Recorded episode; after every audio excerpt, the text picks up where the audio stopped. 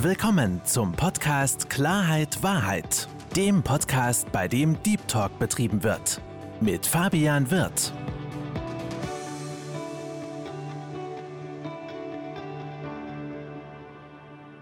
Hallo, liebe Zuhörer, hallo, liebe Zuschauer und herzlich willkommen zu meinem Podcast Klarheit Wahrheit. Ich freue mich, dass Sie dazugeschaltet haben und noch mehr freue ich mich, meinen heutigen Gast willkommen zu heißen. Herzlich willkommen, lieber Christoph Flöck. Danke für die Einladung, lieber Fabian. Ich freue mich sehr und äh, liebe Grüße aus der Nähe von Köln nach Berlin. Lieber Christoph, wie du es wahrscheinlich schon kennst, habe ich bei mir im Podcast so eine kleine Prozedur, dass ich meine Gäste selbst vorstelle. Deswegen sei doch bitte mal so lieb und stell dich vor.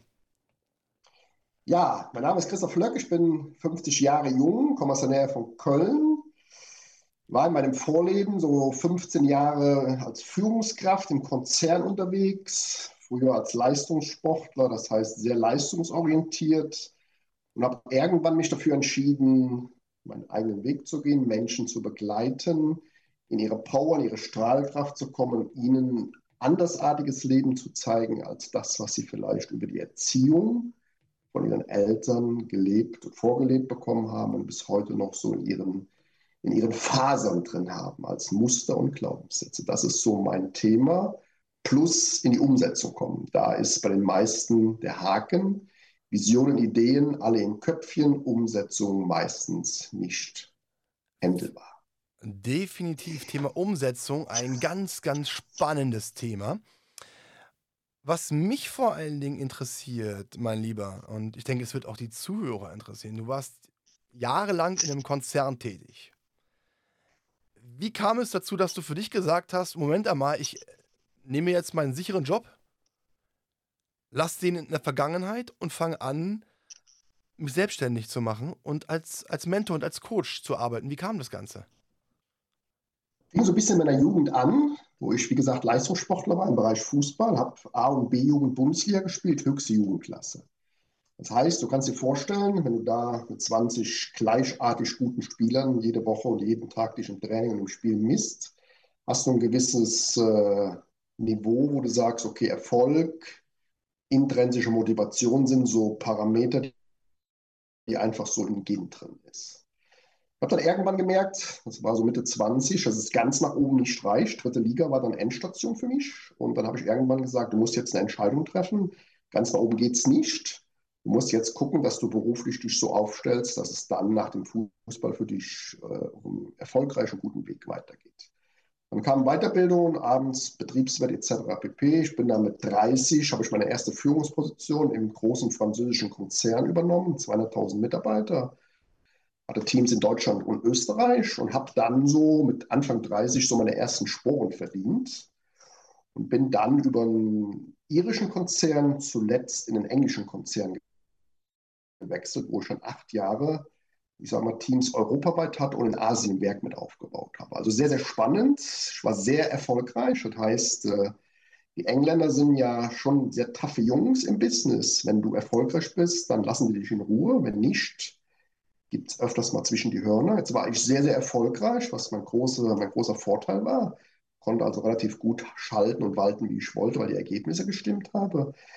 Was mir aber so ein bisschen immer mehr gegen den Strich gegangen ist, dass Ressourcen gekürzt worden sind, dass einfach ähm, der Mensch nicht mehr so im Vordergrund war, das wichtigste Gut, dass so Themen wie schlanke Prozesse, Lean Management, Umsatzsteigerung, Einkaufspreise, Reduzierung immer nur noch im Fokus waren und dass so das ganze große Gerüst, wofür stehen eigentlich Menschen, Unternehmen, wie können die Hand in Hand miteinander das beste Ergebnis erzielen. Das geht nur mit Motivation, weil ich sage immer, wer Leistung will, muss Sinnhaftigkeit bieten.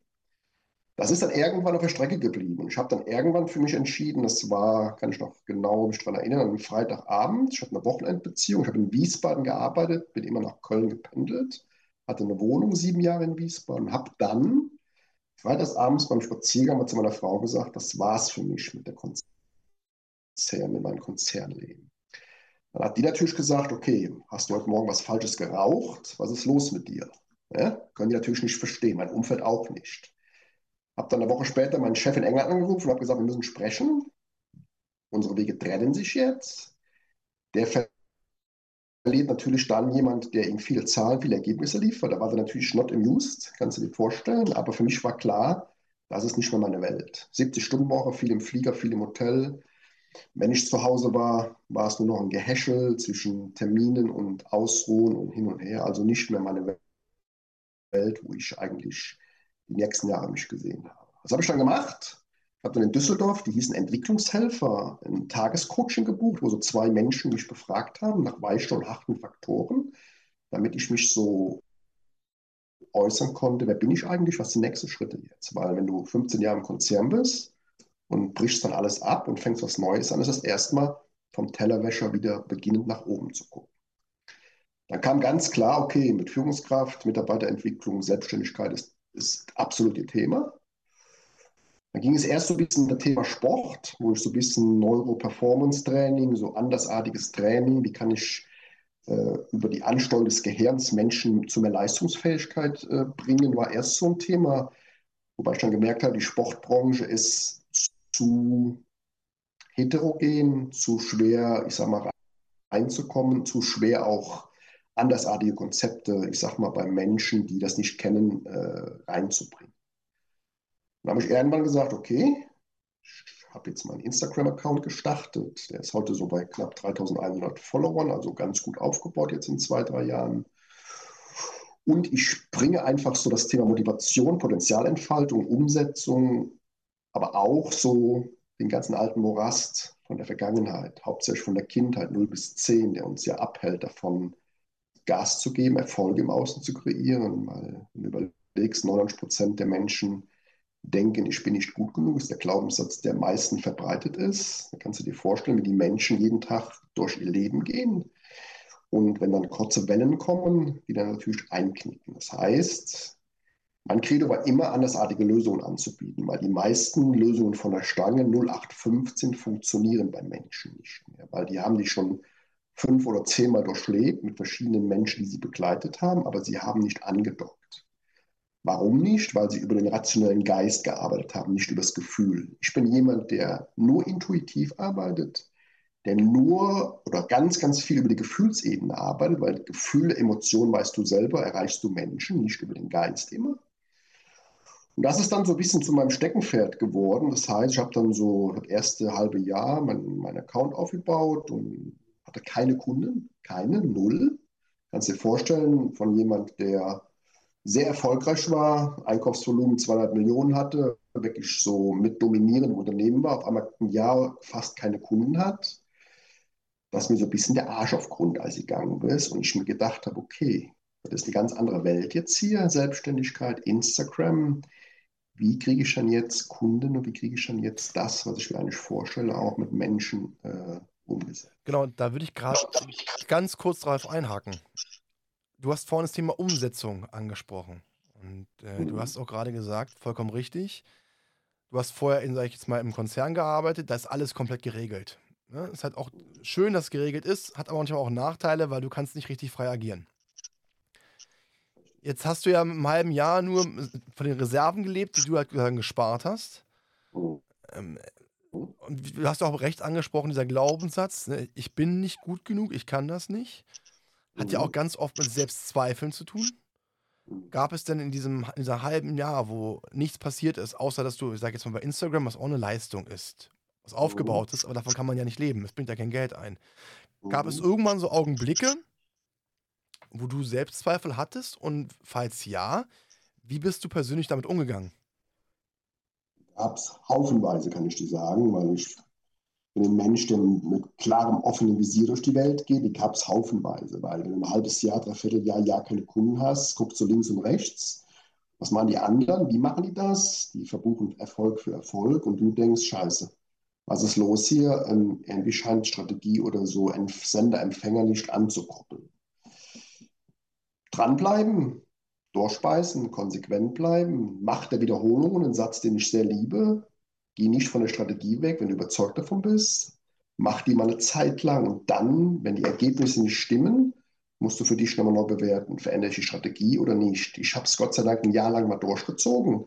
Was brauchst du? Und dann kamen die Kunden. Das heißt, ähm, natürlich kamen Wellen, natürlich kamen auch Selbstzweifel, natürlich kam auch der Druck von außen. Meine Frau, so mit dem Motto, du kennst das dann, war doch klar, hätte ich dir vorher sagen können, warum gibst du den sicheren Job aus? Freunde von mir, die nicht verstehen konnten, warum ich das gemacht habe, die heute zu mir kommen und sagen, du hast alles richtig gemacht. In deiner Position wäre ich gerne. Alles richtig gemacht. Also von daher war der Gegenwind zum ersten Jahr, der war schon knackig. Businessaufbau und diese vielen Themen außen, äußere Reize, die einfach äh, dann natürlich dich auch ein bisschen ab und zu mal aus der Bahn geworfen haben. Aber für mich war klar, ich werde erfolgreich, ich werde mit Menschen arbeiten und heute bin ich froh, dass ich auch diese Erfahrung gemacht habe, weil du musst oder du lernst in den schwersten Zeiten am meisten über dich selber. In den dunkelsten Momenten oder in den schwersten Zeiten lernst du über deine Persönlichkeit am meisten. Knickst du ein, hältst du durch. Gibst du Gas, stehst du wieder auf. So ein Jahr ist wichtig, auch mal durch diese, durch diese Themen zu gehen. Dann weißt du hinterher auch genau zu unterscheiden, wo du mal warst und das heute auch zu wertschätzen, wenn du heute erfolgreich mit Menschen arbeitest. Von daher, Selbstzweifel, die waren an der Tagesordnung, ja, um die Frage zu beantworten. Genau, nun bist du ja jemand von Natur aus, der ja sehr zielstrebig ist. Du, mhm. wenn du was willst, ziehst du durch. Du hast auch ein mhm. sehr gesundes Selbstvertrauen. Mhm. Du hast einen sehr gesunden Selbstwert. Mhm. Ähm, ein Jahr ist eine lange Zeit. Mhm. Ich bin auch ein Freund von dieser Aussage Never give up, niemals aufgeben. Mhm. Mhm. Was mir gerade durch den Kopf gegangen ist, als du gesagt hast, so ein Dreivierteljahr das Ganze gemacht und es ist nichts passiert ich spreche jetzt von meiner Seite aus, ich hätte halt überlegt, okay, gehe ich vielleicht eine andere Strategie?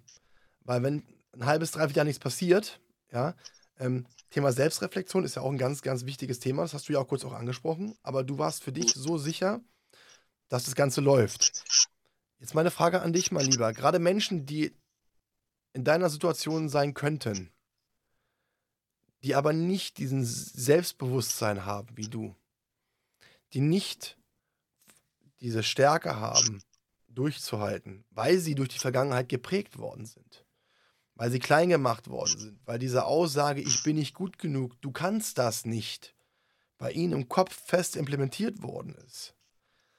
Was können diese Menschen in dieser Situation tun, um sich nicht durch das Äußere beeinflussen zu lassen? Siehe bei dir, deine Frau, gerade, und da sind wir doch mal ehrlich, lieber, lieber, lieber Christoph, gerade in der Beziehungsebene. Ne? wenn die Person kommt, die einem das meiste bedeutet. So.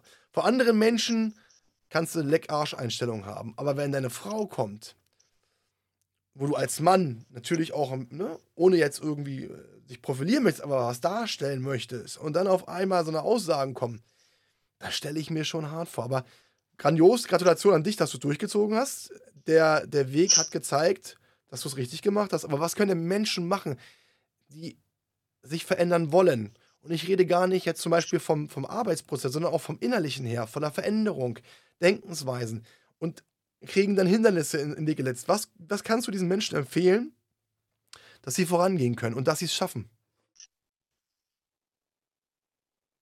Ein weiteren Satz, den ich sehr liebe, ist, glaube nicht alles, was du denkst. Dein Geist versucht dich natürlich immer zu verarschen und die Irre zu führen. Du hast was Richtiges angesprochen. Die nahestehenden Menschen, meine Frau ist jetzt auch jemand, der sehr erfolgreich im Konzern unterwegs ist, die triggern dich natürlich, die spiegeln dich, die triggern dich und äh, da musst du auf jeden Fall standhaft sein und klar sein, dass die Strategie die ist, die du weitermachst, egal wie die Wellen im Außen sind. Um auf eine Frage einzugehen, was habe ich gemacht? Das mache ich bis heute. Ich habe immer Mentoren an meiner Seite. Das heißt, ich habe immer Menschen an meiner Seite bis heute, die mich begleiten, weil es braucht oft bei solchen Themen, innere Themen, Themen, die in der Vergangenheit entstanden sind, Reize von außen. Du kannst dir Podcasts anhören, du kannst dir Bücher kaufen, du kannst dir Filme angucken, du kannst, weiß ich was machen. In die Umsetzung kommst du nur, wenn du gespiegelt wirst von Menschen, die wissen, wie es geht, Experten, die das jeden Tag machen, und von Menschen, die bestenfalls ihre eigene Story haben, die ähnliche Wege gegangen sind wie du, weil die können rein fühlen, rein denken, wie es dir so in einer bescheidenen Situation dann ein Jahr lang geht und die holen dich genau da ab, auch gefühlstechnisch, wo du so gerade kurz über der Grasnarbe bist. Das heißt, ich kann allen Menschen immer nur sagen, wenn es um Themen geht, gerade um so Themen, die geknackt werden dürfen von früher, ohne Reize von außen so gut wie unmöglich. Bis heute investiere ich fünfstellige Beit Beträge jedes Jahr in mich selber, in meine eigene Weiterentwicklung, weil ich erstens Themen habe, die ich selber nicht gelöst bekomme. Das heißt, ich bin weit davon entfernt zu sagen, ich habe alles im Griff. Ich kriege Themen nicht selber gelöst und da braucht es immer jemand von außen, der mich auf dem Weg, auf dem Prozess begleitet und dann ist es eine Frage der Zeit, wenn der Durchbruch kommt. Das war damals bei mir auch so. Ich habe damals nach einem halben Jahr mein erstes Mentoring gebucht und dann ging es nach drei Monaten rund. Dann waren so die ganzen alten Themen, wo ich so im Morast gestanden habe, gerade so im Mentalen, die wurden nach und nach ge gelöst. Der Nebel hat sich so ein bisschen äh, verzogen und dann kamen noch die ersten Anfragen, die ersten Kunden. Das heißt, erlaube dir, Hilfe anzunehmen. Erlaube dir, und das ist wichtig, Entscheidungen zu treffen. Erfolgreiche Menschen also auch treffen schnelle Entscheidungen. Michael Jordan, Basketballspieler, hat exorbitant viele Entscheidungen getroffen. Die waren nicht immer alle richtig, die er getroffen hat. Er hat gesagt, die haben mich zu dem Menschen gebracht, der ich heute bin. Entscheidungen treffen, weil wenn du eine Entscheidung getroffen hast, fängt dein Geist an, nach Lösungen zu suchen. Dein Unterbewusstsein fängt an, nach Lösungen zu suchen. Wenn du keine Entscheidungen triffst, wirst du stagnieren und irgendwann resignieren. Sehr, sehr, sehr viele wichtige Punkte. Und da würde ich gerne mit dir nochmal eingehen, mein Lieber. Ähm, und zwar fängt damit an, was ich super interessant finde. Glaube nicht alles, was du denkst. Und der größte Manipulator sind wir selbst. Und, äh, 99% der Gedanken, musst du dir vorstellen, 99% der Gedanken sind nicht unsere Gedanken. 99%. Hört sich erstmal spooky an für die Leute, die ja nicht so sehr in der in der Bewusstseinsarbeit, Energiearbeit drin sind, aber 99 Prozent der Gedanken, die wir haben, sind Gedanken übernommen von irgendwelchen Menschen. Wenn du überlegst, 60.000 bis 80.000 Gedanken am Tag, davon 90 Prozent negativ und davon 80 Prozent die gleichen wie am Vortag. Kannst du dir vorstellen, wenn du deinen Geist, dein Geist und Ego wollen keine Veränderung. Die haben keinen Bock darauf, weil dann verlieren sie Macht. Wenn du ihnen den Stecker ziehst und nicht alles glaubst, was du denkst, und viele glauben alles eins zu eins, was so jeden Tag durch ihr Köpfchen da spukt, dann fängst du an, äh, selbstbestimmt, klar und voller Bewusstsein durch dein Leben zu gehen, weil du hinterfragst, du reflektierst und du merkst dann, dass das gar nicht deine Gedanken sind, sondern Gedanken sind, die irgendwann mal über die Erziehung ab dem zweiten Lebensjahr eingeimpft worden sind. Definitiv, hundertprozentig. Und ähm, du hast es gerade schon gesagt, Gedanken, die werden von anderen gepflanzt. Ja? Und vor allen Dingen, Gedanken werden ja auch durch Erfahrungswerte, die man gesammelt hat, sehr stark beeinflusst. Ne? Und deswegen finde ich das so ganz, ganz, ganz, ganz wichtig, was du gesagt hast. Dieses Thema, ähm, glaube nicht alles, was du denkst, weil du fängst an, dich selbst klein zu machen. Ne? Dieses, dieses, du kannst das nicht, du, du kriegst das nicht hin, du bist nicht gut genug, du wirst das nicht schaffen.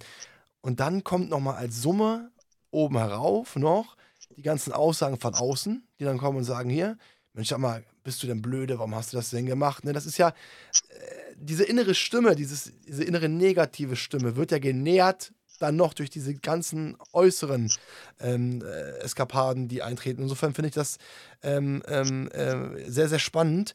Und was du auch gesagt hast, ne, diese ähm, erlaube die Hilfe anzunehmen, finde ich auch einen ganz, ganz, ganz wichtigen Punkt, weil ähm, wir alle haben unsere Erfahrungen gesammelt.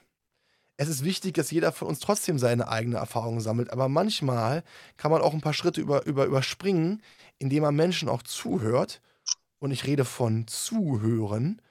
Zuhören heißt nicht zuhören, sondern zuhören heißt auch verinnerlichen, darüber nachzudenken und aus diesem Erfahrungsschatz zu lernen. By the way, deswegen liebe ich übrigens auch meinen Podcast, weil ich von meinen Gästen eine Menge dazulernen kann. Ja, und das ist wirklich auch für mich ein Beispiel. Ein ja. Ich gebe dir ein Beispiel. Zuhören ist ja sehr verpönt mittlerweile in unserer Gesellschaft, wird ja kaum noch gelebt, weil die Leute immer dazwischen reden. Die lassen die Leute ja gar nicht mehr ausreden, weil warum? Das Ego schießt dann nach vorne, weil sie gerade einen Gedanken haben. Der hat keine Zeit, bis der andere ausgeredet hat. Heißt, die fahren dir in die Parade. Äußerst, äh, wie soll ich sagen, keine gute Kinderstube. Hat sich bei uns aber in Deutschland und vielleicht europaweit so ein bisschen durchgesetzt. Aber ich wollte noch mal einen Satz zu den Gedanken sagen. Ein Kind oder ein Jugendlicher erfährt bis zum 18. Lebensjahr 180.000 Mal das Wort Nein. Jetzt überleg dir, wenn du bis 18 180.000 Mal das Wort Nein bekommst, mach das nicht, hör auf damit, sei nicht zu laut, lass das sein, äh, grüß den Nachbarn, nein, das nicht. Kannst du dir vorstellen, was das mit deinem Selbstwert, mit deiner Energie und mit deiner Haltung zum Leben und zu anderen Menschen macht? Und das ist genau die Kernessenz. Die Weichen unseres Lebens werden zwischen 0 und 10 gelegt. Da ist, da entsteht alle, da stehen, entstehen alle Themen und ich sage auch, jeder ist, hat ein Urtrauma, jeder, alles andere wird oben drauf gepackt. Da entsteht das Urtrauma, was bis heute den Menschen noch in den Gliedern sitzt, weil sie nicht sich diese Thematik, diesem Schmerz öffnen, hingehen, damit es endlich raus kann. Das ist der Punkt, wo ich sage, ähm, da ist noch ganz, ganz viel Nachholbedarf, den Menschen wirklich zu sagen, du darfst dir Hilfe suchen. Hilfe ist wichtig, erspar die Umwege. Ich kenne viele Menschen, die haben hunderte von Therapiestunden, wo nur über den rationellen Geist gearbeitet worden ist, gar nicht über das Gefühl. Die kommen dann manchmal zu mir und sagen nach einer Stunde, wow, das ist ja ganz anders bei dir. Ich spüre jetzt erstmal so meine Wut und meine Traurigkeit und jetzt darf ich die auch mal ausdrücken, jetzt darf die mal aus meinem System raus, weil die blockiert ja im System. Wut und Traurigkeit sind ja zwei Gefühle, die zusammengehören. Und wenn die nicht gelebt werden dürfen, machen die eng machen die energielos und machen die irgendwann schwere Beine. Aber sowas von. Und vor allem, eine Sache darf man auch nicht vergessen: sich Hilfe zu suchen ist was sehr, sehr Positives. Weil ganz, ganz viele Menschen verbinden es, sich Hilfe zu suchen, als was sehr, sehr Negatives, weil Hilfe suchen wohl eine Schwäche darstellt. Aber ähm, jeder erfolgreiche Mensch hat sich Hilfe gesucht. Und du hast zum Beispiel das Thema Michael Jordan angesprochen. So, ich meine, in meinen Augen der beste Basketballspieler äh, der Welt, Held meiner Jugend. Mhm. Und der ist ja nicht nur einer, der schnelle Entscheidungen getroffen hat, sondern das war auch einer, der sich immer zusätzliche Trainer genommen hat, um an seinen Würfen zu arbeiten, um an seiner Sprungkraft zu arbeiten. So. Und das ist so ein schönes Beispiel, wenn der sich nicht diese Hilfe gesucht hätte, dann wäre er niemals so gut geworden, wie er war. Und das finde ich eine ganz, ganz, ganz wichtige Message, die du auch rausgebracht hast. Wirklich, es ist keine Schande, sich Hilfe zu suchen, sondern ganz im Gegenteil, es ist eine Stärke, weil es auch zeigt, dass du dich selbst reflektiert hast und siehst, okay, Moment einmal, da habe ich so ein kleines Defizit, das möchte ich ausgleichen und suche mir jemanden, der mir dabei helfen kann, dass ich vorangehen kann. Da geht es aber viel um Authentizität, um Ehrlichkeit mit dir selber. Viele Männer, großes Ego, Frauen sind da viel offener. Ich arbeite mit 90 Prozent von, mit Frauen zusammen, die sind da viel, viel weiter als viele Männer, weil die können das benennen, was momentan zwickt, und die sind bereit zu investieren und gehen da durch mit dir und danach ist es gelöst. Männer haben, kennst das, so ein Ego-Thema, echter Mann weint nicht oder ich löse alles selber und es muss richtig wehtun, hart, für dein Geld arbeiten, so Sprüche, die wir ja alle gehört haben. Ja? Jetzt ist ja der Michael Jordan oder andere, warum haben, warum haben Profisportler und Unternehmensgrößen immer Mentoren an ihrer Seite? Warum haben Profisportler auch für Ernährung, für Fitness, für Neuroathletik oder sonstige Themen Spezialisten, drei bis vier Mentoren an ihrer Seite? Ich gebe dir ein Beispiel. Ich habe heute einen Bericht gehört, Musiala, das Top-Talent in den nächsten Jahren weltweit, hat einen Neuroathletiktrainer. Das heißt, er arbeitet sehr, sehr viel an seiner Neuroathletik, an der Auffassungsgabe, an gewissen Themen, wo andere nicht dran arbeiten. Deshalb ist er mit 18 schon vielen Schritte voraus, wo andere gar nicht hinterherkommen. Das heißt, mit Experten an deiner Seite ersparst du die Umwege und es ist mehr als förderlich, Reize von außen zu bekommen, weil du kannst das selber oft nicht lösen. Da kommen wir wieder zu deiner, zu deiner Aussage, dass es die beste Investition die Investition in einen selbst ist. Ob es den Geist betrifft, ob es die Gesundheit betrifft, den Körper betrifft, die mentale Stärke betrifft. Das sind alles Bereiche, an denen man arbeiten kann. Und du hast es so gerade so schön beschrieben. Gerade ähm, so das Thema Männer. Ne? Dieses äh, Frauen, da gebe ich dir recht. Also nicht jede Frau, pauschalisieren müssen wir mal aufpassen, Mhm. aber die meisten, Ja, ja. die meisten äh, kommen ihrem Kon dem Problem sehr nah. Mhm. Bei Männern vielleicht innerlich schon, die denken drüber nach. Aber das zu anderen zu äußern oder auch, ich sag mal, das Ganze zuzugeben, das fällt so einigen schwer. Und ich war, ich war auch einer von diesen Menschen. Das war, ist aber der Grund, warum ich dann, sage ich mal, 95 Prozent meines Lebens immer auf die Schnauze gefallen bin, auf gut Deutsch. Weil ich mich einerseits mein Dickkopf in einem, auf eine gewisse Art und Weise auch sehr stark macht. Mhm. Aber wenn du 30 Mal gegen eine Wand läufst, solltest du beim 31. Mal merken, das funktioniert nicht ganz. Und erst dann, wenn man selbst überlegt, wenn man Dinge verändert, wenn man reflektiert, wenn man andere Wege geht, wenn man, wenn man überlegt, Moment einmal, was kann ich machen? Und vor allen Dingen ist auch ein ganz, ganz wichtiger Punkt, vom problemdenkenden Menschen zum lösungsorientierten Menschen wird, hat man einfach die Möglichkeit, extrem zu viel verändern. Das hat Auswirkungen auf deine mentale Stärke, auf deine innere Willenskraft, auf die Zufriedenheit und vor allem auf den Körper, weil wenn du mental gesund bist, ist dein Körper auch gesund. Das sind beides, ist ein, beides ein konkreter Zusammenhang. Und dementsprechend bin ich da, bin ich da hundertprozentig bei dir, dass es wichtig ist, auch, auch in sich zu investieren, in Gespräche zu gehen. Und dann kommen wir wieder zu dem Punkt, mein Lieber, den du angesprochen hast. Thema Umsetzung. Weil du bist ja auch jemand, der auch sehr, sehr viel Sport treibt, mein Lieber. Ne? Du bist ja jemand, äh, gerade bei Instagram, wir beide kennen uns ja glücklicherweise, haben uns durch Instagram kennengelernt.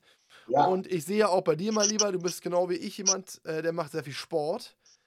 Ähm, du machst auch viel, täglich. ja, Täglich. täglich, genau. Du machst auch vorhin Sport in der Natur. Ja. Warum, gerade zu der Jahreszeit, du bist ja auch bei der Jahreszeit draußen. Warum machst du so, warum ist Sport in der Natur für dich eigentlich so wichtig? Ein Mensch, der in seinem Leben lange, lange Jahre den harten, steinigen Weg gegangen ist, den schmerzhaften Weg gegangen ist. Ja, heute erlaube ich mir öfters mal Leichtigkeit. Ja. Ähm, warum ist mir das? Im, erstens ist mir Bewegung täglich wichtig. Du kommst ins Spüren rein. Wichtig ist mir, sind mir auch Grenzerfahrungen. Das heißt, ich bin auch jemand, der, wenn er trainiert, öfters mal Grenzerfahrungen, Grenzerfahrungsbereichen reingeht und trainiert. Warum? Du bist dann im Alltag stressresistenter gegen Situationen, Herausforderungen, die knackig sind. Wenn du immer gleiches Level trainierst, bist du ab einem gewissen Grad, knickst du weg, kannst du das nicht halten. Das heißt, Training, ja, regelmäßige Grenzerfahrung. Das heißt, wirklich Grenzerfahrung, dass du sagst, jetzt geht gar nichts mehr. Jetzt muss fast der Arzt kommen. Gut ab, einmal die Woche ist das Pflicht. Definitiv. Der Körper muss gefordert werden. Use it or lose it, mein Lieblingssatz. Wenn du es nicht einsetzt, verlierst es irgendwann. Training in der Natur, Licht. Ich bin ein großer Lichtfan. Jetzt haben wir die dunkle Jahreszeit, die vor uns steht. Jetzt werden wieder viele Menschen bis Februar, März große Probleme bekommen, weil einfach das Licht fehlt und dann einfach auch so das Thema äh, Freude, Leichtigkeit in den Keller runterrauscht. Da muss man ein bisschen supplementieren. Vitamin D, K2, weißt du selber, kannst du gut steuern, geht alles. Ähm, draußen trainieren ist einfach für mich Sinnesorgane. Ich liebe es zu berühren, zu sehen, zu riechen, zu schmecken und mich zu spüren. Und da ist das Wetter egal, ob es 30 Grad plus ist oder 20 Grad minus, ob es kalt ist, ob es schneit oder ob es regnet. Ich bin jemand, der immer draußen Training vor Gym bevorzugt, weil ähm, du hast viele Bilder. Bilder lassen mich sehr kreativ werden, gerade im Sport draußen. Rennradfahren liebe ich sehr, Laufen liebe ich sehr. Da kommen mir die besten Ideen in der Bewegung. Du bist offen, du bist kreativ, der Geist ist frei. Monotonie des Trainings, monoton äh, Radfahren oder Laufen lässt dich, lässt dich beruhigen. Das heißt, Monotonie beruhigt Menschen. Auch das ist ein wichtiger Aspekt. Und äh, für mich ist einfach so das Thema, ich möchte mit der Natur, mit der Erdung, die ist mir ganz wichtig. Ich bin auch äh, favorisierter Barfußläufer oder Barfußschuhträger. Auch das ist wichtig. Erdung. Turnschuhe heute haben so eine Sohle, die sind schon mit der Erde verbunden. Deshalb, kleine Reminder, zieht mal Barfußschuhe an, guckt, was passiert, gerade bei Leuten mit Knieschmerzen. Die Verbundenheit mit der Mutter Natur, das Schmecken, das Riechen, die Sinnesorgane, das Licht, das ist das, was wir Menschen brauchen. Die wollen nicht irgendwo eingesperrt sein im Gym.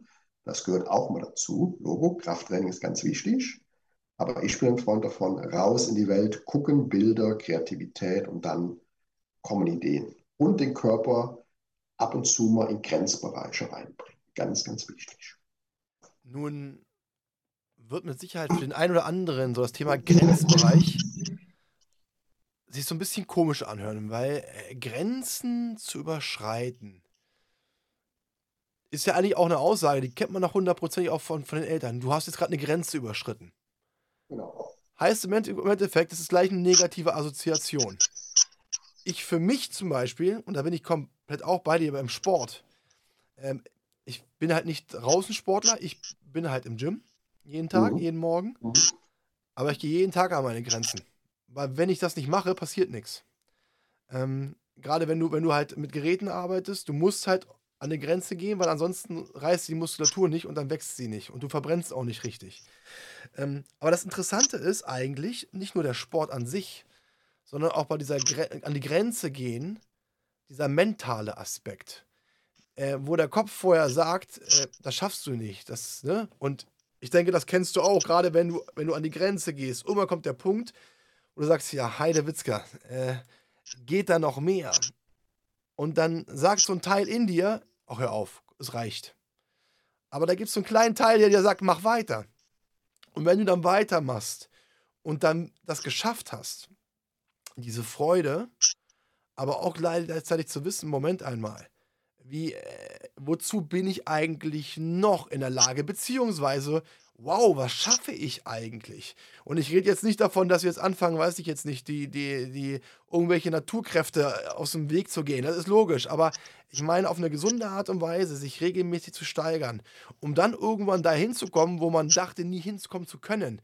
Das ist so ein, eine, und deswegen weiß ich genau, wovon du sprichst, so eine, ein, ein, eine, eine, eine, eine Stärke, die man dann bekommt ein Glaube an sich, das ist unfassbar. Gebe mal ein Beispiel. Beispielsatz, den ich wieder liebe, weil ich liebe es, in Bildern zu reden. Gewinner kennt, erkennt man am Start, Verlierer auch. Das ist ein Satz, den ich liebe. Ich war 2016 oder 2017 auf dem Jakobsweg in Spanien, habe ein Hinflugticket und ein Rückflugticket gebucht, habe äh, 21 Tage Zeit gehabt für 1000 Kilometer. Habe mir vorher nicht so viel Gedanken gemacht, habe gedacht, ich muss jetzt in Spanien Jakobsweg mal gehen gehe da mal von den Pyrenäen bis nach Jean-Pierre-de-Port bis nach Finisterre zum Meer und mache mal so jeden Tag so 30, 40 Kilometer. Habe dann irgendwann gemerkt, so in der Mitte, okay, das wird eng mit der Zeit. Mein, Flug, mein Flugtag kam immer näher, die Entfernung war immer noch weit. Das heißt, ich musste irgendwann die 40 Kilometer, einen Teil der Strecke laufen jeden Tag, damit ich die Strecke schaffe. Wenn du Grenzerfahrungen machst, lernst du über dich so, so, so, so viel in deinem Leben, weil wir nutzen 5 oder 10 Prozent unseres Potenzials im Menschen. 90 Prozent liegt brach. Das muss man sich für Zunge mal zergehen lassen. 90 Prozent unseres Potenzials liegt brach. Bin ich immer ein Freund davon, zu hinterfragen, wie kann ich die 90 Prozent anzapfen, damit ich vielleicht 20, 30, 40 Prozent Potenzial leben kann. Und das erfährst du oft nur in Bereichen, wo du noch nie warst. Das heißt, ich musste die letzten drei Etappen im Jakobsweg am Tag 40 Kilometer joggen, damit ich meinen Rückflug kriegen konnte, weil sonst wäre ich nicht nach Hause gekommen. Das war für mich eine ganz bewusste Grenzerfahrung. Nicht nur die 1000 Kilometer zu Fuß zu gehen jeden Tag bei 30, bei 30 Grad in der Sonne, sondern ich musste auch unübliche Wege äh, über mich ergehen lassen, damit ich mein Ziel erreiche und damit ich meinen Rückflug bekomme. Das heißt, Viele Menschen machen keinen Sport, viele Menschen kennen ihre Grenzen gar nicht. Das heißt, ihr Plateau oder ihre Standards sind auf so einem Low-Level, weil sie nie mal in die Bereiche reingehen. Wenn du dich dann selber kennenlernst, legst du deine Standards, deine Plateaus auf ein ganz anderes Level, du wächst. Und mentale Stärke heißt, zu jeder Zeit deine Topleistung abrufen zu können, egal nachts um vier oder morgens um zehn. Und das prägt einen. Das heißt, Deshalb ist es so wichtig, ähm, ab und zu mal die Grenzen zu erfahren, vielleicht auch die Grenzen mal gezeigt zu bekommen, dass nichts mehr geht. Das macht dich sehr robust. Das ist für deine Persönlichkeit wichtig und das ist für deinen Alltag wichtig. Du bist robuster in Situationen, wo es äh, zur Sache geht. Kannst du doch mal diesen wunderbaren Satz sagen mit Gewinnern? Ähm, Gewinner, man, Gewinner erkennt man am Start, Verlierer auch. Das heißt, du kennst das auch im Gym. Jetzt kommen wir so ein bisschen in die Bewertung. Ist eigentlich nicht so mein Ding, aber du merkst ja im Gym, wenn du da am Trainieren bist, da kommen Leute rein, wo du sagst, das ist eine Rakete, oder da kommen Leute rein, die machen Selfies. Ja. Ja. Das heißt, auch da merkst du direkt, wer kommt zum Training und wer kommt ein bisschen, um Spaß zu haben. Und so ist es im Leben auch. Du hast einfach so einen Stallgeruch, den ich auch immer merke. Du erkennst, wenn Menschen was Besonderes haben. Relativ schnell. Du hast eine Intuition, da kommt eine Resonanz, die geht mit dir in Verbindung. Du sagst, das ist jemand, der ist anders. Der hat Feuer, der hat klare Ziele, der hat klare Vision. Das heißt, ich gucke den Leuten immer gerne in die Augen. In den Augen sehe ich immer alles, Tor zur Seele. Da siehst du ganz klar, wie ist der Mensch so getickt, was hat er für ein Verhältnis zu seinem Körper, was hat er für ein Verhältnis zu seinem Leben. Und deshalb ist es wichtig, ab und zu mal die Menschen zu beobachten, wer ist ein Gewinner und wer macht es aus anderen Gründen. Da bin ich bei dir. Was ich so spannend finde, ist, Gewinner müssen auch lernen zu verlieren. Also Gewinner ist immer so ein schwieriger, schwieriger Begriff. Ähm, lass uns Gewinner eintauschen mit, mit mentale Stärke gewinnen oder, oder auch Wachs, Wachstum. Wenn man wachsen möchte, ist es wichtig zu gewinnen. Es ist aber auch wichtig zu lernen zu verlieren. Auch ein ganz, ganz, ganz wichtiger Punkt. Ähm, du, diese Bewusstheit, Bewusstheit ist ja so, dass Bewusstheit die meisten 5% leben, 95% läuft unbewusst ab. Das heißt, wenn du wenn wir Gewinner stellvertretend für Bewusstheit und Unbewusstheit nehmen, kommt es vielleicht ein bisschen besser bei den Hörern rüber. Das ist jetzt mit Gewinner und Verlierer, gebe ich dir recht, das ist so ein bisschen Triggeralarm für manche. Das äh, ist nicht so richtig greifbar. Vielleicht ist Bewusstheit Unbewusstheit. Der eine ist sich ganz bewusst, welchen Weg er gehen möchte, und der andere sucht noch nach seinem Weg. Vielleicht äh, der bessere Vergleich in dem Moment, ja. Das definitiv. Ähm, ich finde es aber trotzdem sehr, sehr wichtig, was du auch gesagt hast äh, auch, halt, man lernt aus allem. Es sind Erfahrungswerte und aus diesen Erfahrungswerten wird man größer, man wächst. Weil wenn du, kleines Beispiel, wenn du als Kind irgendwo gegengelaufen bist oder du, weißt nicht, du hast auf den Boden geguckt, und das glaube ich uns allen als Kind mal passiert, und läufst irgendwo gegen. Ja, dann machst du das nicht lange. Das machst du ein, zwei Mal und dann merkst du dir auch als Kind, Moment einmal, ich muss nach oben gucken. Ne? Hans, früher gab es ja Hans, guck in die Luft in der alten Märchenzeit. Ähm, und das ist ja etwas, äh, was auch ganz, ganz wichtig ist. Ähm, ähm, auch Niederlagen gehören zum Leben dazu. Und ähm, ich sage mal, äh, bei dir zum Beispiel, das hört sich jetzt an wie so eine Traumgeschichte. Ähm, äh, von wegen, ne, du bist jetzt erfolgreich, es läuft alles gut. Allerdings äh, darf man auch nicht vergessen, gerade dieses, dieses Jahr, ne, wo du, wo du, wo nichts gelaufen ist trotzdem weiterzumachen. Ne? Und deswegen sage ich auch immer, in fast allen Bereichen, das Leben ist kein Sprint, es ist ein Marathon. Aber viele haben keine Geduld, viele geben zu früh auf, viele stehen oft am Tür, an der Tür zu ihrem Erfolg, ganz nah davor und kehren dann um. Das heißt, ein langer Atem in gewissen Themen, weil du lernst ja am meisten in den dunklen Zeiten in deinem Leben, hatte ich eben schon mal angerissen. Du lernst nicht in den Hochzeiten am meisten über dich. Du lernst in den Zeiten, wo es nicht läuft. Da lernst du dich auf eine andere Art und Weise nochmal kennen. Wie gehe ich damit um? Wie reagiere ich? Wie reagiere ich auf mein Umfeld? Wie reagieren die auf mich? Wie handle ich so Situationen? Äh, das ist ja das, was ganz, ganz wichtig ist. Und von daher ähm, finde ich immer, wenn du eine eigene Story hast, und wir sind ja alle durch so, durch so Täler gegangen, ist ja kaum einer, der bei dem mit Stromlinien förmig war.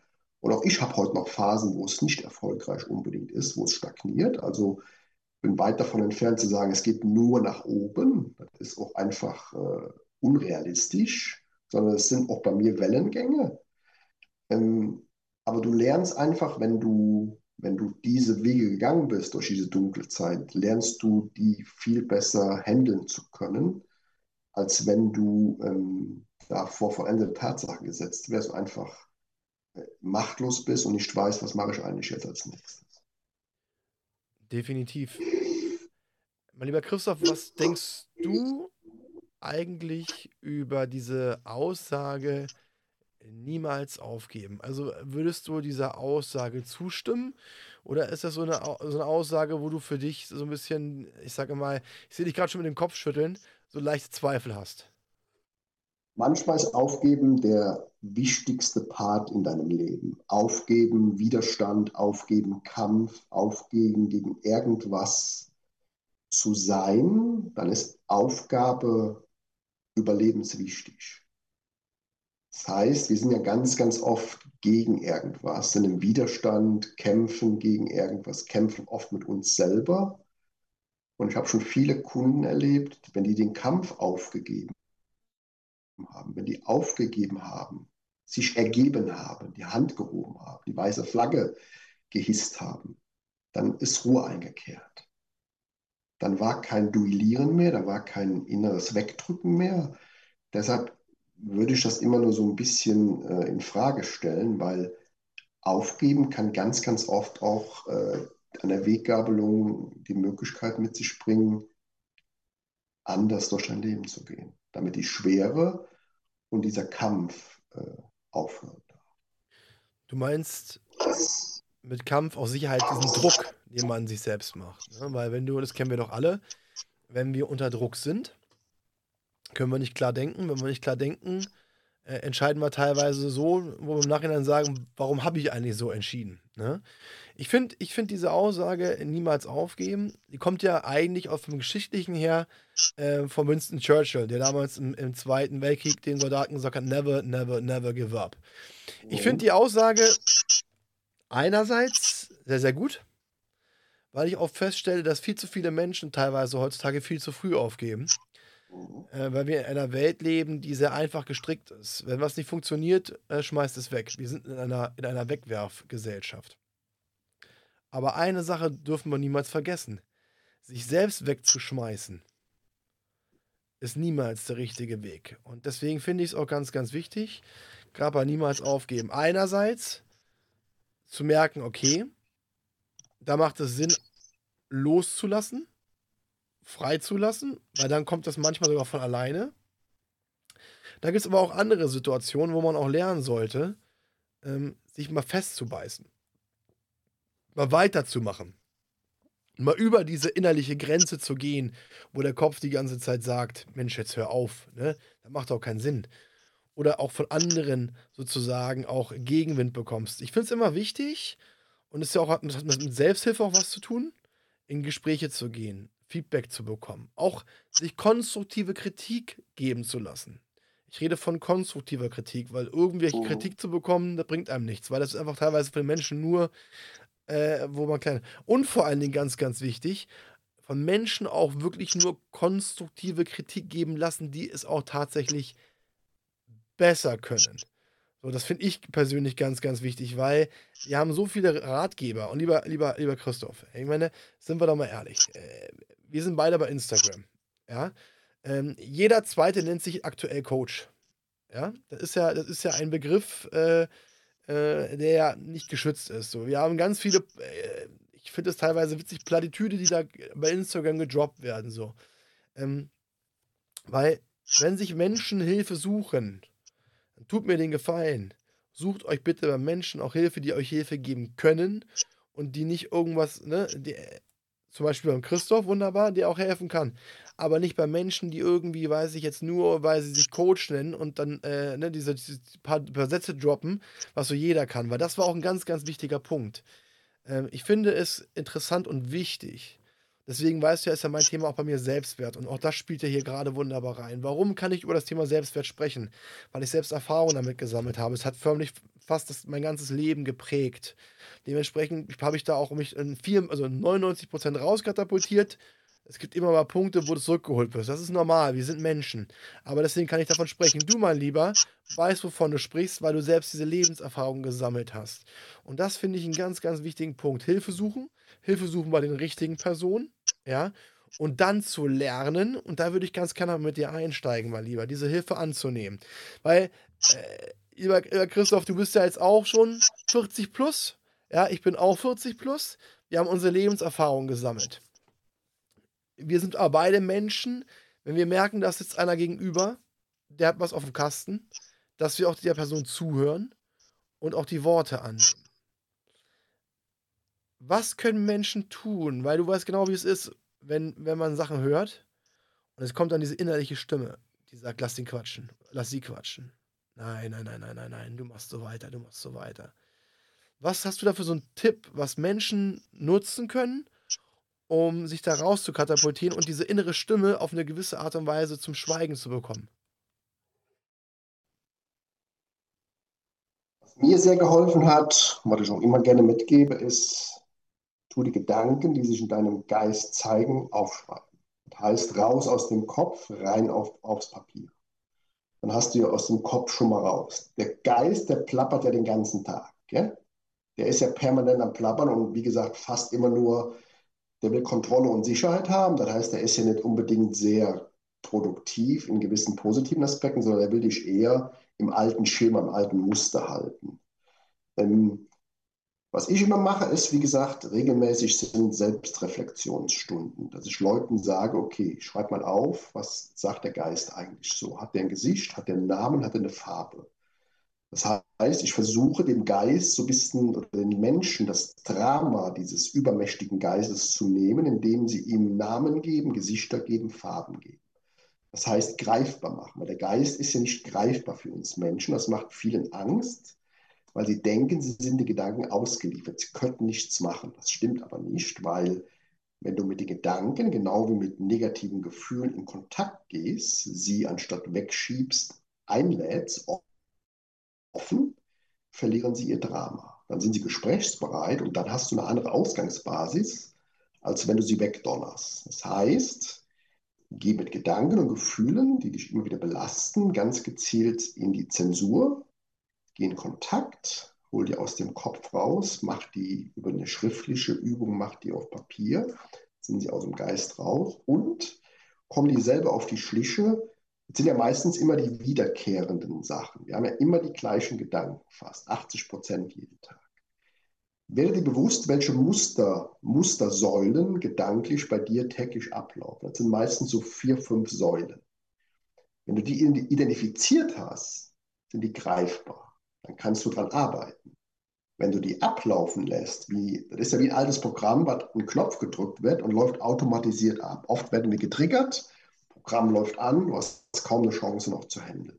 Wenn du es aber clusterst und machst es in so ein paar Bereiche rein und guckst, okay, wiederkehrend, Drama, Unsicherheit, Angst, typische Themen, dann gucke ich immer, bei mir ist immer so eine Biografiestraße in der ersten Stunde ganz wichtig, dass ich immer sage, von Geburt bis heute, schreib mir mal fünf prägende schöne Momente auf und fünf prägende herausfordernde Momente in deinem Leben. Die Leute schreiben immer die richtigen Punkte auf, die sie getroffen haben damals oder erfreut haben. Und dann weißt du oft auch schon, wo kommen diese Gedanken her.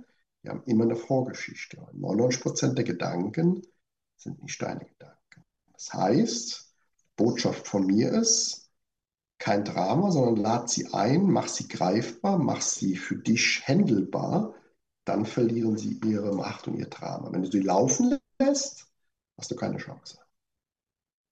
Ähm, Selbstreflexion ist ein ganz, ganz wichtiges Thema, auch in meinen Augen, weil ich denke, wenn du keine gesunde Selbstreflexion vollziehst, kann es auch keine Veränderung geben, weil Selbstreflexion kommst du dir ja selbst auf die Schliche. Was ich aber auch selbst festgestellt habe, man soll ja nie auf andere zeigen, sondern immer auf sich, ist, dass der Mensch ja auch wirklich sich phänomenal selbst belügen kann. Gerade wenn es um, um Dinge geht, die schmerzhaft sind, mein lieber, mein lieber Christoph. Deswegen, ich finde das großartig mit dieser Straße, mit der Straße, mit dieser Lebensstraße. Ich finde es auch großartig, diese Idee.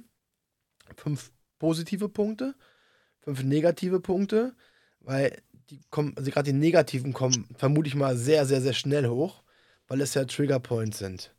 Ähm, wo ich ganz gerne noch ein bisschen tiefer einsteigen würde mit dir, ist dieser Punkt der Selbstreflexion, gerade wenn man gewisse Punkte selbst nicht sieht, weil man sich ja selbst belügt. Wie schafft man es, mit sich selbst ehrlich zu sein? Also, äh, man schafft es erst meistens dann, wenn man richtig auf die Schnauze gefallen ist, auf gut Deutsch. Dann kommt, spätestens dann dämmert's. Aber mir ist es wichtig, dass ja auch unsere Zuhörer, ja, ähm, gegebenenfalls nicht hinfallen müssen. Was kann man denn tun, damit man diese, ich sag mal, dieses Selbstbelügen ähm, beiseite schieben kann und wirklich auch, wenn es schmerzhaft ist, weil Selbstreflexion kann manchmal auch sehr schmerzhaft sein. Ähm, was kann man da tun, um da wirklich diese, diese ehrliche, schmerzhafte Selbstreflexion rauszuholen? Der Mensch lernt oft nur durch den Schmerz, das hast du gerade richtig gesagt. Manchmal muss man erst durch den Schmerz, wird man wach, weil einfach die Botschaften, die vorher in gedämpfter Variante uns übermittelt worden sind, wir nicht äh, wahrhaben wollen. Das heißt, der Körper und die Psyche und der Geist fährt irgendwann größere Geschütze auf. Das haben wir alle erlebt, wo wir gedacht haben, auch wir sind die Könige, wir können das alle aushalten. Es gab früher im Konzern so ein 360-Grad-Feedback, was ich immer sehr, sehr gemocht habe im Konzern. Das heißt, es gab, gab Fragen zu gewissen Themenspektren. Dann hast du dein Selbstbild abgegeben, wie du das gesehen hast. Und dann gab es Hierarchie äh, abhängig verschiedene Außenreize, die, wo Menschen dich gespiegelt haben, wie die dich sehen, deine Leistung sehen, dein Auftreten sehen, deine Entwicklung sehen und, und, und. Das heißt, es bedarf ja immer so dem Thema aus meiner Sicht Selbstwahrnehmung, Fremdwahrnehmung. Wie nehme ich mich wahr? ist oft nicht identisch mit dem, wie andere Menschen mich wahrnehmen von außen. Weil wir uns meistens immer besser wahrnehmen als andere, die uns dann was spiegeln. Ähm, aus meiner Sicht sind gute Menschen, gute Freunde, die es gut mit dir meinen, die dich wachsen sehen wollen, die ehrlich und authentisch sind, sind die besten Ansprechpartner, dass du regelmäßig mit denen dich austauschst. Wie empfindest du mich gerade? Wie nimmst du mich wahr? Gab es irgendwelche Parameter, die dir aufgefallen sind, wo ich mich verändert habe? Weil, äh, wie du schon selber sagst, wir versuchen immer so ein bisschen den Deckmantel des Schweigens über uns selber zu legen, aber die wichtigsten Botschaften kommen immer von außen. Deshalb ist, ist ja auch diese Begleitung mit, mit Mentoren, nicht Coaches, sondern Mentoren, hat eine andere Dimension, immer so wichtig, weil da kriegst du diese, diese Außenreflexion. Da kriegst du von außen einen Input, der nicht immer schön ist, der auch mal weh tut, aber der dich dann nochmal für, deine, für deinen Innenblick nochmal anders äh, tiefer gehen lässt. Als das, was du, wenn du nur dich selber betrachtest, eher auf dem Schmusekurs letztendlich machst. Weil du sagst, ja, ist ja alles in Ordnung. Einigermaßen geht schon, passt schon, ist gut. Das heißt, hol die Vertraute,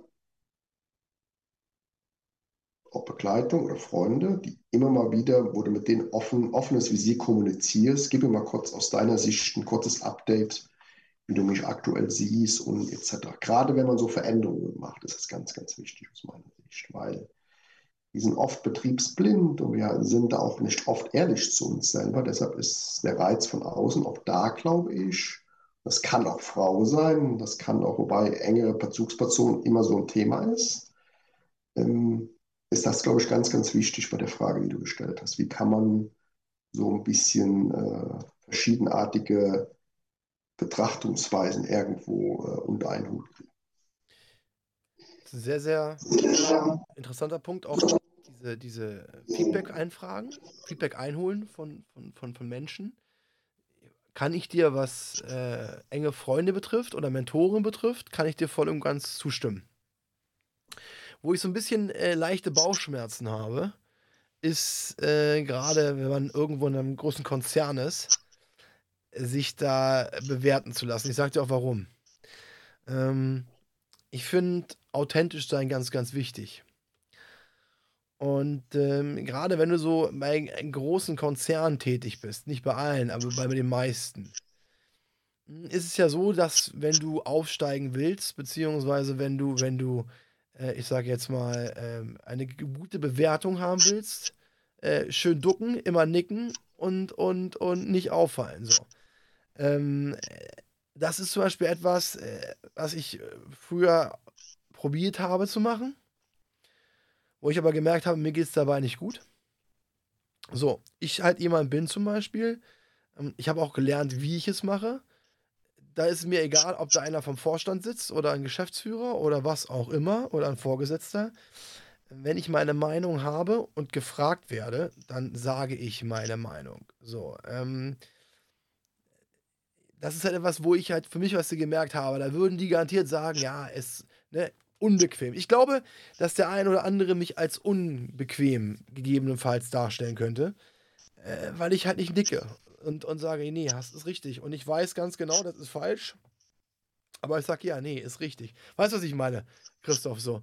Ähm, es gibt ja immer, im Konzern gibt es ja so die sogenannten Heckenschützen, die kennst du ja auch, ja? die nicht so sichtbar sind, aber die hinter der Hecke lauern und immer die Momente abwarten, wo sie zuschlagen können. Natürlich können neun von zehn Menschen die Wahrheit nicht vertragen. Dann noch Andersartigkeit, authentisch die Meinung sagen, ist für viele überfordernd. Die dann natürlich sagen, jetzt drücke ich dem in der Bewertung mal einen rein, weil das ist ja irgendein Arsch, der ja immer meint, der müsste den Pausenclown machen oder immer vorbrechen. Da bin ich 100% bei dir. In der Summe ist dieses 360-Grad-Feedback, was ich damals so jedes Jahr gemacht habe, aber schon relativ aussagekräftig. Natürlich hat das gewisse Ausprägungen rechts und links, wo so mal Neider, wenn es um, um Positionen, die hierarchisch erreicht werden können, wo Neider schon mal so ein bisschen ausbrechen und sagen, dem müssen wir jetzt mal eine mitgeben, weil äh, der ist ja so böse zu mir in der Kantine oder grüßt mich nicht. Aber ich würde sagen, 80 Prozent dieser Reflexion, die kannst du wunderbar nehmen, weil 80 Prozent, 80, 20 Pareto ist immer so meine, meine Richtlinie 80 Prozent ist deckungsgleich. Die 20 Prozent, die aus der Masse rausbrechen, das sind die Heckenschützen, wo du irgendwann mal den, weiß ich was, die Vorfahrt genommen hast oder das letzte Brötchen morgens in der Kantine geholt hast oder sonst was. Ich die wird es überall, überall geben. Definitiv. Ich würde sogar weitergehen, mein Lieber. Und wir haben das Thema Selbstwert angesprochen. Du hast vorhin gesagt, 90 Prozent, 90 Prozent der Menschen haben diesen Satz im Kopf, ich bin nicht gut genug. So, und ich glaube auch, dass das ein Zeichen ist, weil viele Menschen haben gar nicht erkannt, dass sie ein Selbstwertproblem haben.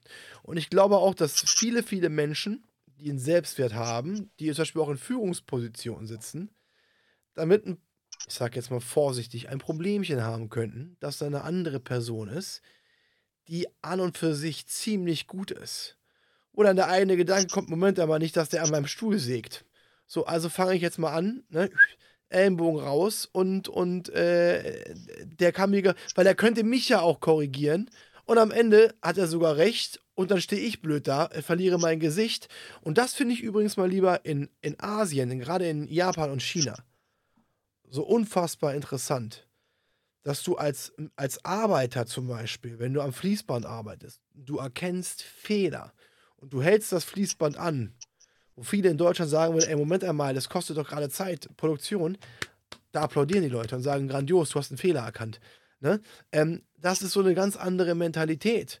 Und ich glaube einfach, und deswegen ist es auch wichtig, dass es Menschen auch wie dich gibt, die auch Menschen abholen, Thema zum Thema Selbstreflexion auch bringen, weil ich glaube, und das hast du gesagt, wir haben alle unfassbar viel Potenzial. Aber viele wissen gar nicht, was für ein Potenzial sie haben und viele stehen sich auch selbst im Weg, ihr Potenzial richtig auszuschöpfen. Ich gebe dir mal ein Beispiel. Kennst, warst du ja auch, oder bist ja auch im Konzern unterwegs oder warst unterwegs. Ähm, die meisten Vorgesetzten, die ich bei mir kennengelernt habe, die waren entweder menschlich top, fachlich schlecht oder fachlich top, menschlich schlecht. Es war nur ein ganz, ganz, ganz geringer Prozentsatz, der menschlich und fachlich beide Felder top abgeliefert hat. Und die Jungs oder Frauen, je nachdem wer es war, die haben auch den Arsch in der Hose, starke Menschen neben sich ertragen und halten zu können. Die auch anders ticken, weil Reibung wichtig ist für Fortschritt, für Bewegung. Und die wissen ganz genau, ich darf den und muss den neben mir auch wachsen lassen, aber ich weiß genau, dass ich fachlich und menschlich performe. Nur die, die Gaps haben in diesen Themen, die sind ja wie kleine Kinder. Das ist ja immer zwischen die Hörner in Konzernen. Das sind ja nicht die Erwachsenen, das sind ja verletzte innere Kinder mit ihren Mustern, die sich dann gegenseitig zerfleischen öfters ja, oder dann magisch machen. Das sind nie die Erwachsenen. Aber sind ja nur die Führungskräfte nicht in der Lage, ich sage mal, starke Menschen, andersartige Menschen neben sich zu dulden, die da Themen haben, die einfach ein Selbstwertproblem haben, wenn andere möglicherweise stärker sind oder die Angst haben, dass ihr Stuhl angesägt wird. Und da geht es um Souveränität. Habe ich, ein, hab ich eine Souveränität als Leader? Leader ist eine ganz wichtige Funktion, die muss man die muss man erlernen, die kann man nicht irgendwo von jetzt auf gleich haben. Ein Leader ist für mich jemand, der beide Felder bedient, fachlich, menschlich und der auch Menschen erkennt, auch wenn sie anders sind, die einen großen Benefit haben für das Unternehmen und die auch dann zu entwickeln. Genau so ist es. Das Potenzial zu erkennen, an den Menschen zu glauben eine Rohdiamanten zu erkennen und diesen Rohdiamanten auch wirklich zu schleifen. Und du hast es so schön gerade gesagt, es waren wunderbare Abschlussworte, mein Lieber. Souveränität beweisen. Und Souveränität beweist du dann oder hast du dann, wenn du einen gesunden Selbstwert besitzt, weil dann bist du automatisch souverän. Mein lieber Christoph, ich möchte mich bei dir recht herzlich bedanken. Die Stunde ist schon wieder, wieder äh, vorbei. Ja, äh, lieber Christoph Löck, es war großartig, es hat mir eine Menge, Menge Spaß gemacht. Vielen Dank, dass du dir die Zeit genommen hast. Ich auch, es war sehr kurzweilig. Vielen, vielen Dank und äh, gerne nochmal im gewissen Abstand nochmal. Hat mir sehr viel Spaß gemacht und es ist für mich immer auch sehr, sehr schön, auf Augenhöhe, gerade auch bei zwei Männern, was ja auch nicht unbedingt so bei vielen die Regel ist, wirklich auf Augenhöhe mal diese Themen zu besprechen und mal so ein bisschen Augen öffnen, Menschen mal ein paar Sachen an die Hand zu geben, die sie vielleicht so in der Art und Weise in den Zusammenhängen noch nicht gehört haben. Von daher vielen Dank für die Einladung. Ich hoffe, dass dieser Podcast viele Menschen erreicht und möglicherweise auch Impulse mitgibt, die sie in ihrem Alltag irgendwo äh, für sich integrieren können. Das wird er mit Sicherheit. Er wird, glaube ich, den ein oder anderen äh, Mann, die eine andere Frau, den einen anderen Zuhörer, Zuhörerin mit Sicherheit sehr inspiriert haben, auch über sich selbst nachzudenken, auch an sich zu glauben. Und deswegen mal lieber vielen lieben Dank. Auch bei Ihnen, liebe Zuhörer, möchte ich mich recht herzlich bedanken, dass Sie sich die Zeit genommen haben, dass Sie diese Stunde investiert haben und wünsche Ihnen einen wunderschönen Abend und vor allen Dingen bleiben Sie alle gesund. Das war Klarheit Wahrheit der Podcast mit Fabian Wirth. Für weitere Folgen abonniert den Podcast-Kanal und lasst eine Bewertung da.